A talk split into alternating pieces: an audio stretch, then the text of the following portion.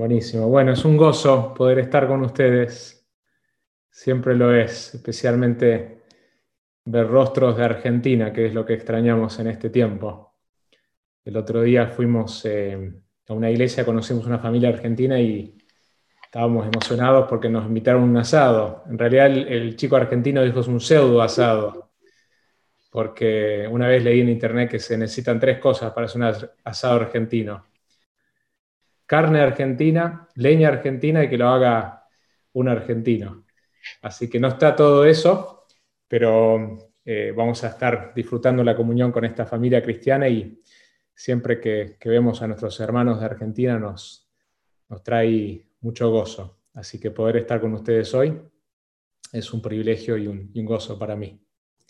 Vamos a mirar un pasaje. Me asignaron el tema Familias para su gloria el rol del esposo y quiero animar a las esposas que no codeen a sus esposos, que tengan gracia, porque en realidad todos los mandatos que la Biblia tiene para los esposos, todos fallamos, yo fallo en estas cosas, de la misma manera que ustedes fallan en los mandatos que la Biblia tiene eh, para las esposas. Así que animen a sus esposos en estas áreas. Si hay áreas que ustedes ven que sus esposos no están viviendo conforme a lo que vamos a ver, oren por sus esposos, animen a sus esposos. Pero bueno, hoy particularmente el mensaje es para los esposos y por supuesto es para la iglesia entera porque de hecho esto está en un contexto de una carta donde toda la iglesia escuchaba lo que es el diseño de Dios para los esposos. Pero de manera particular la aplicación de este mensaje va a eh, tener que ver con los esposos. Así que bueno, dar ese ánimo de que la libertad de la vida cristiana está justamente en poder eh, ver lo que Dios me pide a mí. Eh, yo no puedo cambiar a, ninguna persona, ni a mí mismo me puedo cambiar sin la obra del Espíritu de Dios. Así que animarles eh, a, que sean de ánimo para sus esposos y esposos tomen esta palabra que Dios tiene revelada en las Escrituras para ustedes. vamos a mirar la primera de Pedro 3, capítulo 3, versículo 7, voy a leer el pasaje.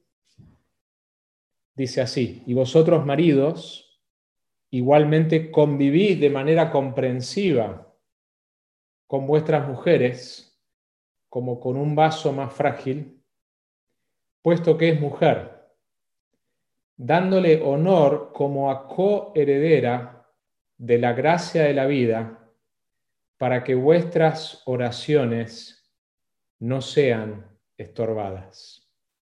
Vamos a orar y ir al Señor para que nos ayude a comprender su palabra, que el Señor obre a través de su palabra, que el Señor haga su obra en nuestros corazones, que me ayude a mí a comunicarlo con claridad, con fidelidad, de tal manera que la palabra produzca el fruto que Dios quiere producir en nosotros.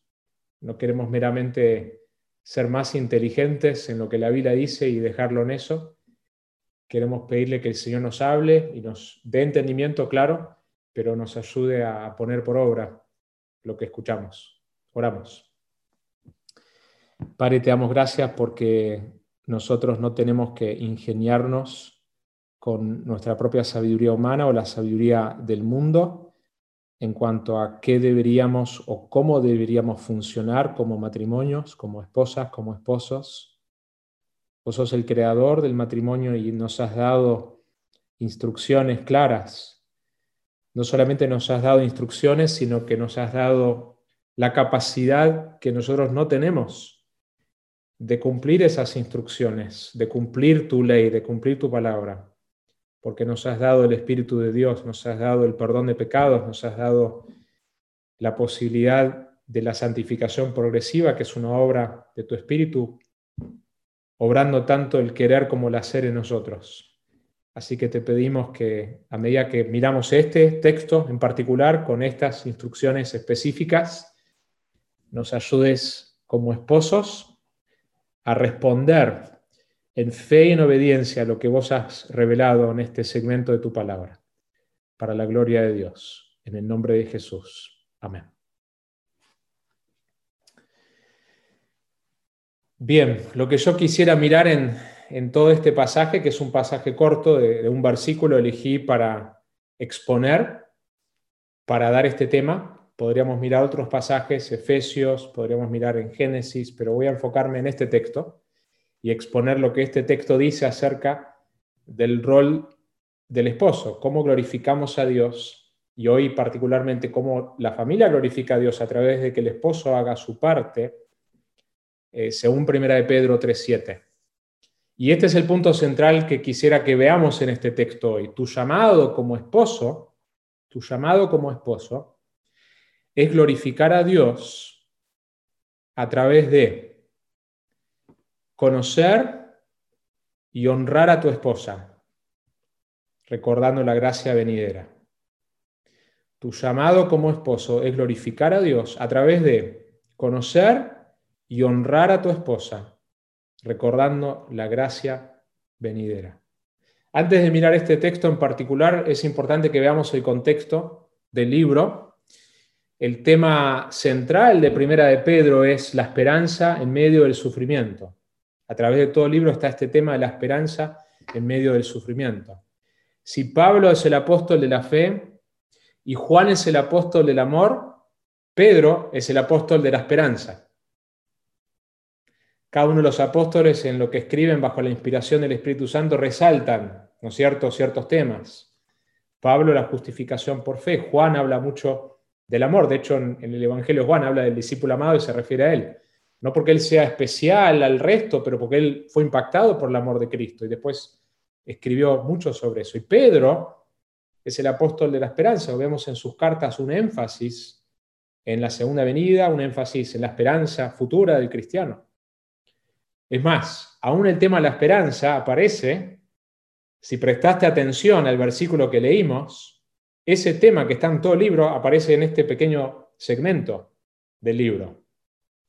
El contexto de qué estaba pasando en este momento cuando Pablo escribe, probablemente no había una persecución oficial del Estado como después habría, pero sí había una oposición general de los no cristianos hacia los cristianos que ocasionaba sufrimientos y Pedro va a escribir para explicar cómo el cristiano debe vivir frente a las oposiciones de este mundo, al sufrimiento en este mundo. Y continuamente se ve este tema en el libro, el tema de sufrimiento primero y después gloria. Cristo sufrió primero, cruz primero antes de corona, el cristiano sufre en esta vida, antes de ser glorificado el comentarista o el comentario, un conocimiento bíblico, dice lo siguiente de Primera de Pedro. La calidez de sus expresiones, combinada con sus instrucciones prácticas, hacen de esta epístola una fuente única de ánimo para todos los creyentes que viven en conflicto con su cultura. De hecho, el pasaje que vamos a enfocarnos hoy pareciera no encajar tanto en el tema de Primera de Pedro porque muchos de los pasajes habla de cómo sujetarse a una autoridad injusta. Entonces el pasaje previo que le habla a las esposas, habla a las esposas cristianas casadas con esposos no cristianos y cómo enfrentar ese sufrimiento en el hogar justamente por estar casadas con esposos no cristianos. Entonces pareciera que, no encaja, pero Aún así, en este pasaje vemos el tema de la esperanza. Pedro va a equilibrar que no solamente se tiene que manifestar una vida contracultural en las esposas, pero también en los esposos, porque de hecho los mandamientos que da son cosas contraculturales para el tiempo en que Pedro escribe. También este mismo comentario describiendo Primera de Pedro panorámicamente para poder ubicarnos en el contexto del pasaje hoy dice lo siguiente, esta epístola contiene una teología de exhortación práctica y consuelo para las necesidades cotidianas de los creyentes. De manera correcta, Pedro unió la doctrina con la práctica. El nuevo nacimiento proporciona una esperanza viviente a aquellos que están en medio de la persecución. Una nueva conducta se requiere debido a que Cristo soportó un sufrimiento injusto un nuevo comportamiento se requiere para demostrar la gracia de Dios a un mundo incrédulo y hostil. Y se, pondrían nuevas responsabilidades en los líderes y miembros del cuerpo de Cristo, ya que debían permanecer juntos como piedras vivas ante la rugiente mareada, marejada de persecución. Entonces, en 1 Pedro vemos un nuevo nacimiento, una nueva conducta, un nuevo comportamiento y nuevas responsabilidades. Y es ahí que nos ubicamos cuando vemos este pasaje y la importancia de mencionar eso en este tema que estamos viendo hoy del rol del esposo, en este texto que estamos viendo que es específico sobre el matrimonio y el rol de los esposos, necesitamos entender este contexto. Porque, mis hermanos, nuestra comprensión del matrimonio no puede divorciarse de quiénes nosotros somos como cristianos y cómo hemos de vivir en este mundo. La Biblia no nos da simplemente cosas prácticas que el marido tiene que hacer o simplemente describe acá son las cinco cosas que tiene que hacer el esposo. Y sería un error mirar este pasaje, mirar estos mandatos que son prácticos, eh, divorciándolo del el plan eterno redentor. Entonces, por eso quería que entendamos ese contexto. Pero este es el punto que vamos a ver en estos versículos, en este versículo, en, en los puntos que vamos a ver, los subpuntos. Tu llamado como esposo es glorificar a Dios a través de conocer y honrar a tu esposa recordando la gracia venidera. Y quiero ver tres cosas en el pasaje. El pasaje en realidad tiene dos mandatos. Vamos a mirar como primer punto el primer mandato, segundo punto el segundo mandato y el tercer punto nos va a describir una consecuencia cuando el esposo no hace los mandatos que menciona al principio de los dos verbos. Entonces, número uno, somos llamados a vivir con conocimiento con nuestras esposas. Somos llamados a vivir con conocimiento con nuestras esposas. El texto dice, y vosotros las Américas dice, vosotros maridos, igualmente convivir. En castellano, por lo menos en las Américas, aparece la palabra convivir, ¿no es cierto? Es una unión de dos, de dos palabras. El griego hace algo parecido. En el griego la palabra es sun y después dice oikuntes. Oikuntes viene de oikos, que es casa. Sun es con. Eh, entonces la idea es en la misma casa, juntos, en el mismo hogar. Esta palabra tiene que ver con la unión que debe existir, la unión en el sentido de intimidad en todas las áreas, incluye la intimidad física. No es solamente la intimidad física, pero la incluye. Lo que Pedro está diciendo es que nosotros somos llamados a prestar atención a que la relación más importante después de Jesucristo es nuestra esposa. Debemos convivir, debemos prestar atención de que esto sea una prioridad en nuestras vidas. El pasaje, además de decir convivir, utiliza una descripción de qué manera nosotros debemos vivir, estar presentes, tener intimidad. Eh, Génesis describe que el matrimonio tiene que ver con hacernos una sola carne, y eso es unión en todas las áreas. Y el texto dice específicamente, traduce las Américas, dice manera comprensiva. El griego dice, según el gnosis, según el conocimiento. Lo que a mí me llama la atención es observar los mandatos que la Biblia da al esposo y cómo difieren de los mandatos que la Biblia da a la esposa. Porque si hay un mandato en la Biblia es porque esto no, nos, no es que lo estamos haciendo naturalmente. Entonces es muy interesante que al esposo se le dice que nosotros somos llamados a vivir, a convivir. ¿De qué manera? Con conocimiento. El tiempo la comunicación, la resolución de conflictos, la intimidad que tenemos con nuestras esposas, mis hermanos, tiene que ser una prioridad en nuestras vidas. El autor Wiersbe dice, el esposo creyente necesita conocer los cambios de genio de su esposa, sus sentimientos, necesidades, temores y esperanzas. Necesita escuchar con el corazón, y sostener con ella comunicación significativa. Debe haber en el hogar una atmósfera tan protectora de amor y sumisión que los esposos pueden discrepar y sin embargo ser felices en su matrimonio. Mis hermanos, nosotros un consejo que recuerdo que un esposo eh, más sabio y más piadoso que yo me dio años atrás, me dijo, debemos ser estudiantes de por vida de nuestras esposas. Debemos conocerlas. Nosotros podemos estar casados décadas. Yo voy a cumplir 19 años y sigo aprendiendo y equivocándome en cosas que no conozco a mi esposa como debería. porque nosotros debemos ser estudiantes de por vida. De hecho, nosotros estamos en un proceso de santificación al igual que ellas. Y en ese sentido, como un autor dijo, estamos casados con alguien distinto porque esa persona cambió. Debemos conocer a nuestras esposas, debemos vivir conociéndolas. Y esto es algo que yo creo que al hombre no es algo que nos sale naturalmente por eso está el mandato en las escrituras. Que debemos prestar atención a esto, debemos ser buenos oidores, de buscar entender a nuestras esposas. La otra cosa que el pasaje nos dice en relación a cómo nosotros somos llamados a vivir con conocimiento, es que debemos recordar que nuestras, todo esto es el primer punto, debemos recordar que nuestras esposas son maravillosamente distintas y frágiles. Me gusta la palabra frágil, la palabra que utiliza las Américas es, es frágil justamente, otras versiones traducen la palabra débil, esa palabra se puede traducir débil, a veces esa, esa palabra se traduce enfermo, obviamente acá no está describiendo que la mujer esté enferma, entonces a veces las palabras se tienen que entender en su contexto. Y acá lo que encaja mejor es justamente que, son más frágiles. El texto dice que debemos vivir como con un vaso más frágil.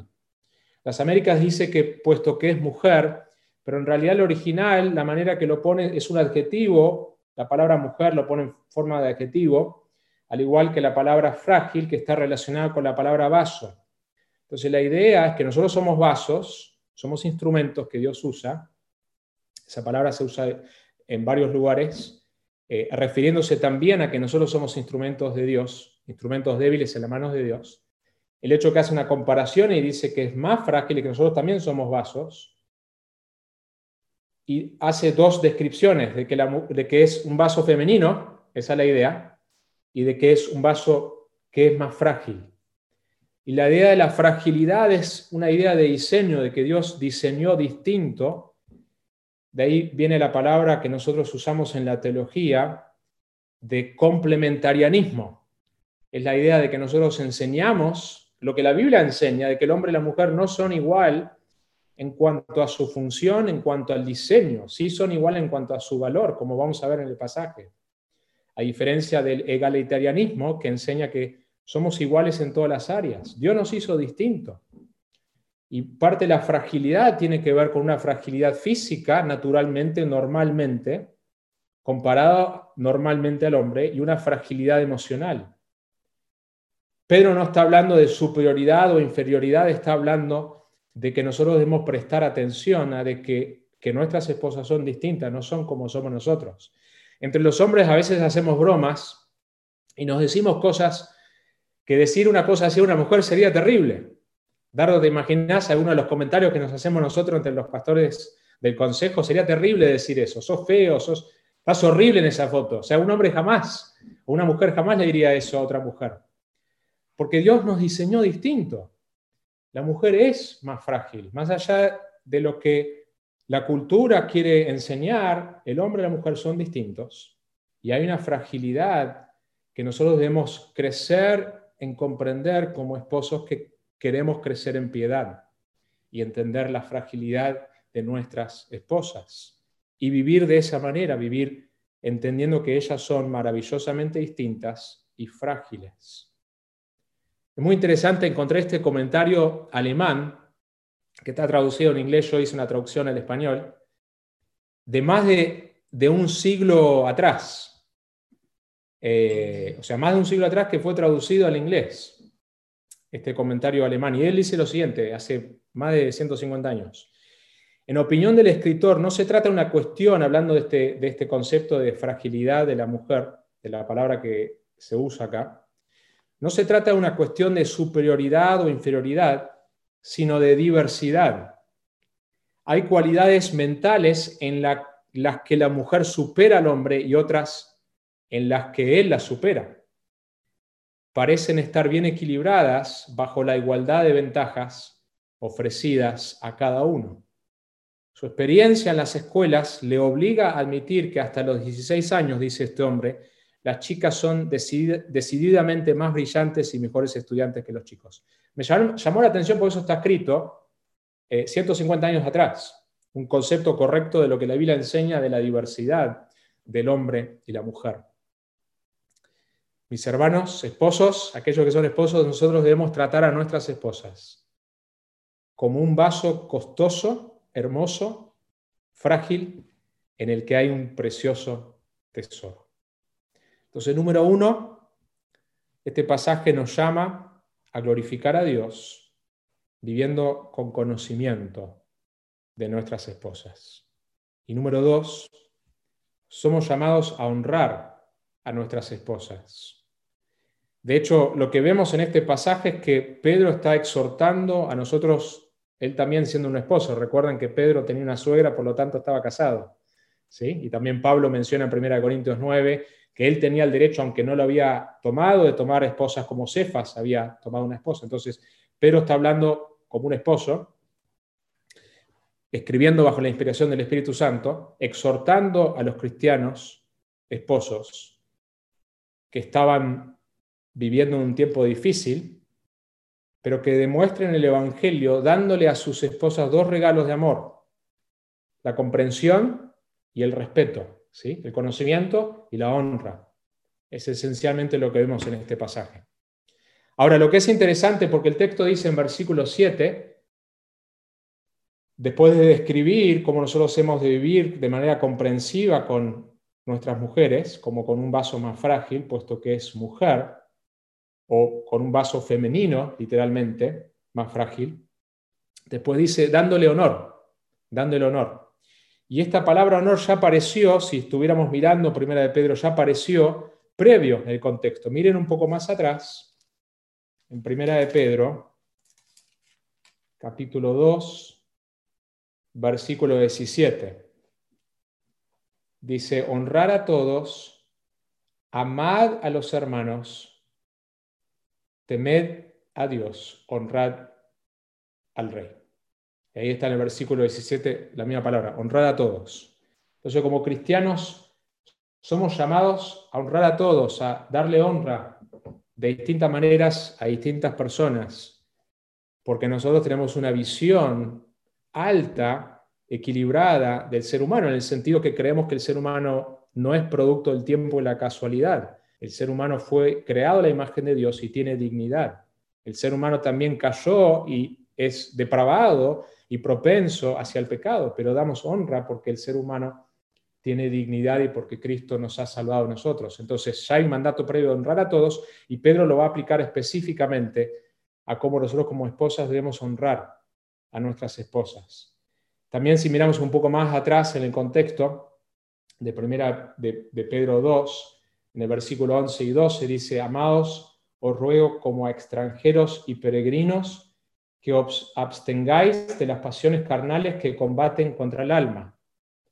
Mantener entre los gentiles una conducta irreprochable a fin de que en aquello que os calumnian como malhechores, ellos por razón de vuestras buenas obras, al considerarlas, glorifiquen a Dios en el día de la visitación.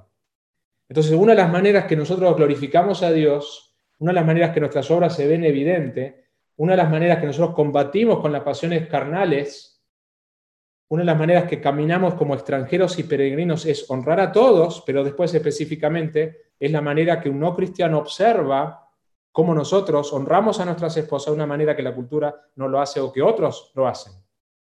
Nosotros como cristianos deberíamos tener una superioridad en cómo honramos a nuestras esposas.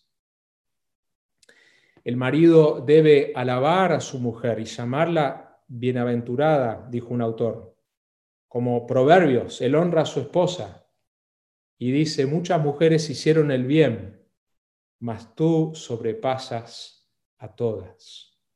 Una de las maneras que honramos a nuestras esposas es alabando virtudes, animándole en cosas que ella está haciendo bien haciéndolo de manera privada, pero también de manera pública. Eso lo vemos en Cantar a los Cantares, lo vemos en Proverbios, de que nosotros honramos a nuestras esposas, diciéndole cosas así, en privado y en público.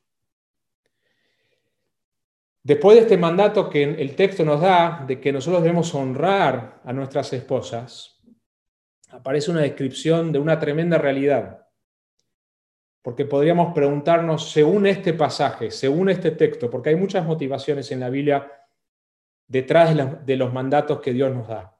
pero según este pasaje, ¿qué motivación me da este pasaje para que yo haga lo que Dios me está pidiendo hacer? ¿Por qué yo debo honrar a mi esposa? Y el texto no menciona que yo debo honrar a mi esposa porque en un día determinado me está tratando bien o porque en un día determinado ella está viviendo conforme a los principios bíblicos. No tiene nada que ver con el comportamiento de ella. El texto menciona algo muy interesante. Dice que ellas son, ¿qué dice? Co-herederas de la gracia de la vida. Entonces, así como en castellano aparece en el versículo 7,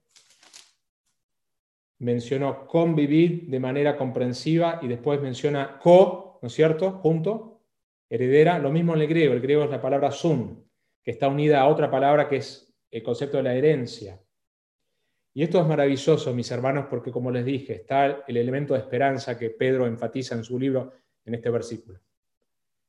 De que una de las motivaciones que la Biblia me da de por qué yo debo actuar de esta manera es porque yo debo recordar que mi esposa, ella es coheredera conmigo de la vida eterna.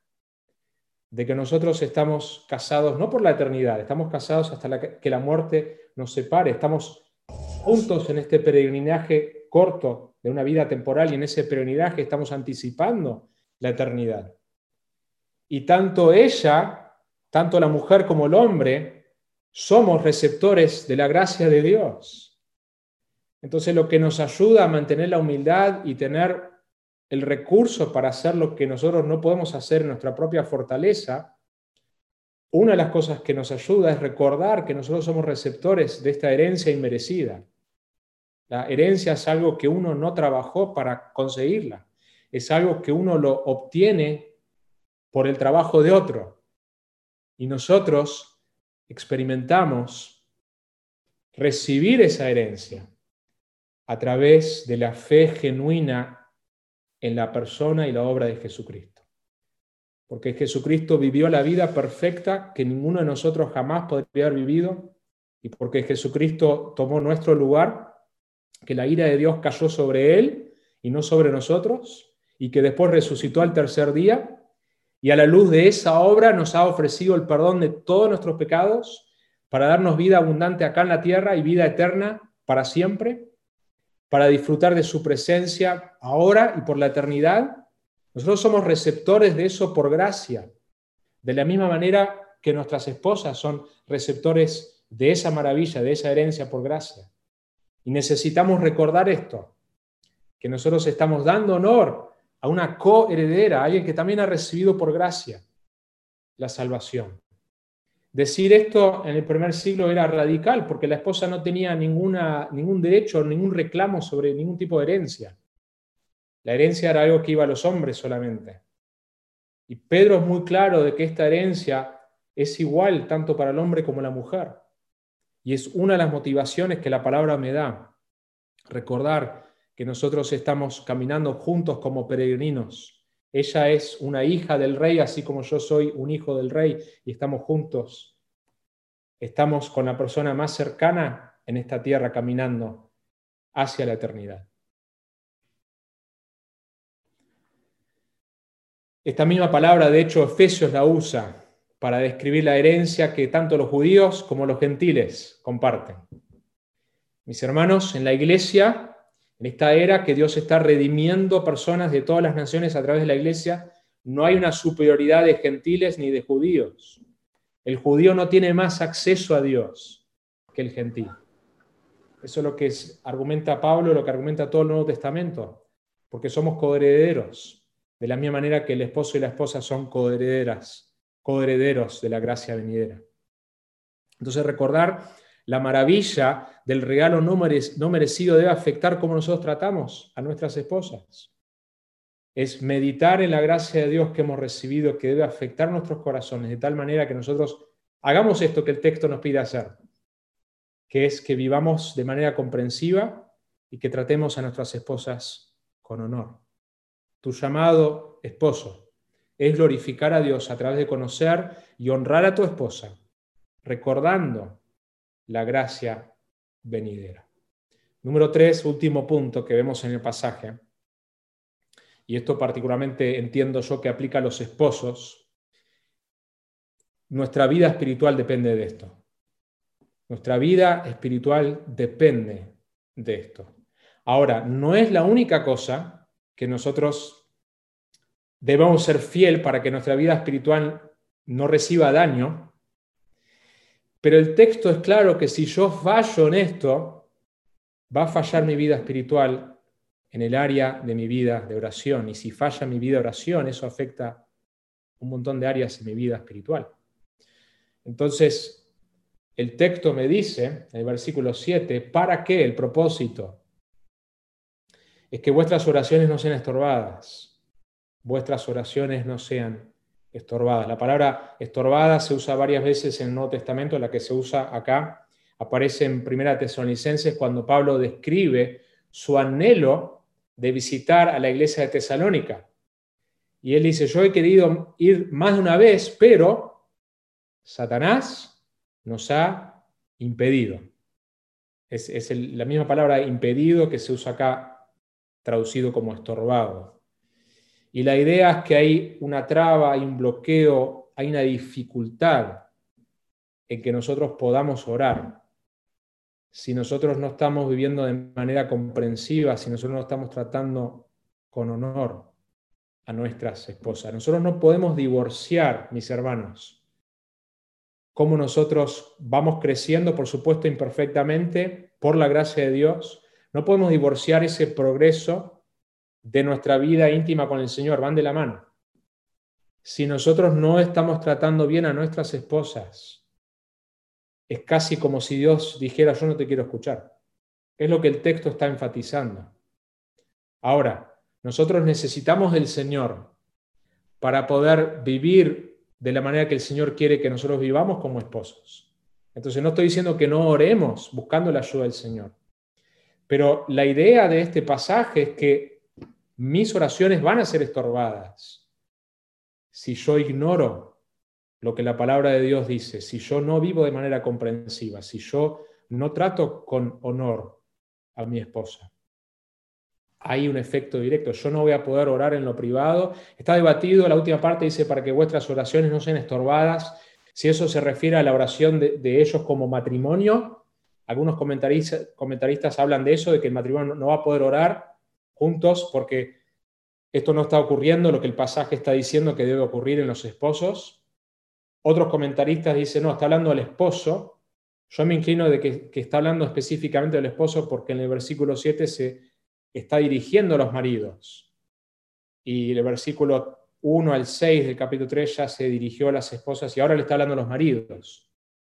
Claro, si yo no estoy pudiendo orar de manera significativa, de manera privada, tan menos voy a poder orar con mi esposa. Hasta que yo no, no me dé cuenta de que hay algo que yo estoy haciendo mal. Tiene que haber arrepentimiento, tiene que haber confesión. Y una dependencia, por supuesto, del Señor. Señor, yo reconozco que yo no estoy haciendo esto. Y necesito tu ayuda para poder vivir conforme al diseño que vos tenés. Para mí como seguidor tuyo como esposo. Y entonces uno puede experimentar una vida de oración donde no está ese bloqueo que el texto describe. Matthew Henry nos dice lo siguiente acerca de este pasaje y de este concepto de la oración. Vive santamente para que ores mucho. Y ora mucho para que vivas santamente. Pensá un minutito en eso. Porque el texto y otros pasajes enseñan esencialmente eso. Vive santamente para que ores mucho y ora mucho para que vivas santamente. Es decir, yo no puedo vivir una vida santa sin una vida de oración. Por supuesto que no es la vida de oración divorciada del ministerio de la palabra. La palabra y la oración van juntos. Pero yo no puedo vivir una vida santa sin la dependencia del Espíritu de Dios y no puedo hacer eso si no tengo una vida de oración. Pero mi vida de oración va a estar estorbado si yo no presto atención, si yo no hago una prioridad en mi relación con mi esposa, y específicamente de las dos maneras que el pasaje me enseña. Entonces yo necesito orar justamente para poder vivir santamente, Pero yo necesito vivir de una manera santa, por supuesto, dependiendo del Señor, de su palabra, de su gracia, del Evangelio, para poder orar. Si nosotros estamos en sucios con el pecado y no tratamos con nuestro pecado, no vamos a poder orar así nomás. Va a ser una oración superficial religiosa. Necesitamos venir al Señor en confesión y arrepentimiento, pidiéndole que Él nos lave, que Él nos ayude, para entonces poder orar libremente. Nuevamente el autor Wiersbe, terminando esta sección y termino con esto, dice algunas preguntas para poder hacernos meditar. Sería bueno si esposos y esposas ocasionalmente hicieran un inventario de su matrimonio. Las siguientes son algunas preguntas basadas en lo que Pedro escribió. ¿Somos cónyuges o competidores? ¿Estamos ayudándonos el uno al otro a ser más espirituales? Todas las exhortaciones que la palabra tiene de los unos a otros empiezan también en casa, mis hermanos. Las exhortaciones uno al otro deben hacerse en el contexto de la iglesia local, pero también deben hacerse con la hermana que tengo más cerca, que es mi esposa, y el hermano que tengo más cerca, que es mi esposo. ¿Nos entendemos mejor el uno al otro? ¿Somos sensibles el uno al otro en cuanto a sentimientos e ideas o hemos dejado de valorarnos el uno al otro? ¿Estamos viendo que Dios responde a nuestras oraciones? ¿Estamos siendo enriquecidos debido a nuestro matrimonio o privándonos el uno al otro de las bendiciones de Dios? Mis hermanos, nuestro llamado como esposos es glorificar a Dios a través de conocer y honrar a nuestras esposas, recordando la gracia venidera. Oramos. Padre, gracias por tu palabra que es clara, gracias porque el llamado es alto. Señor, ninguno de nosotros vivimos perfectamente este llamado. Quizás hoy algunos que han visto algo a través de la obra de tu palabra y el Espíritu Santo que necesitan confesar delante de ti y pedir perdón. Quizás hay confesiones específicas que deben hacerse de esposos a esposas. Oro, Señor, que vos eh, hagas tu obra a través de tu Espíritu. Y oro, Señor, para que nos des gracia de recordar, Señor, que vos has perdonado todos nuestros pecados y nos das la posibilidad de empezar de vuelta, la posibilidad de recibir tu perdón y recibir tu ayuda y recibir tu ánimo para disfrutar el camino que vos has indicado, que es un camino de vida, es un camino de bendición y de, abundancia. Oro por estos matrimonios, Señor, para que vivan conforme a tu gloria. Imperfectamente, Señor, no estamos en el cielo todavía, pecamos, seguiremos pecando, pero que por tu gracia, Señor, vos nos transformes más y más, como esposos y como esposas, a la imagen de Jesucristo. En el nombre de Jesús. Amén.